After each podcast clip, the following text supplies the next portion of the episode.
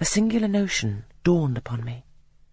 I doubted not, never doubted, that if Mr. Reed had been alive he would have treated me kindly, and now, as I sat looking at the white bed and overshadowed walls, occasionally also turning a fascinated eye towards the dimly gleaming mirror, I began to recall what I had heard of dead men, troubled in their graves by the violation of their last wishes, revisiting the earth to punish the perjured and avenge the oppressed. And I thought Mr. Reed's spirit, harassed by the wrongs of his sister's child, might quit its abode, whether in the church vault or in the unknown world of the departed, and rise before me in this chamber. I wiped my tears and hushed my sobs, fearful lest any sign of violent grief might waken a preternatural voice to comfort me, or elicit from the gloom some haloed face bending over me with strange pity.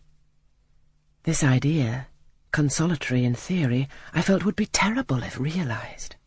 With all my might, I endeavoured to stifle it. I endeavoured to be firm. Shaking my hair from my eyes, I lifted my head and tried to look boldly round the dark room. At this moment, a light gleamed on the wall. Was it, I asked myself, a ray from the moon penetrating some aperture in the blind? No. Moonlight was still, and this stirred. While I gazed, it glided up to the ceiling and quivered over my head. I can now conjecture readily that this streak of light was, in all likelihood, a gleam from a lantern carried by someone across the lawn. But then, prepared as my mind was for horror, shaken as my nerves were by agitation, I thought the swift darting beam was a herald of some coming vision from another world. My heart beat thick, my head grew hot, a sound filled my ears, which I deemed the rushing of wings.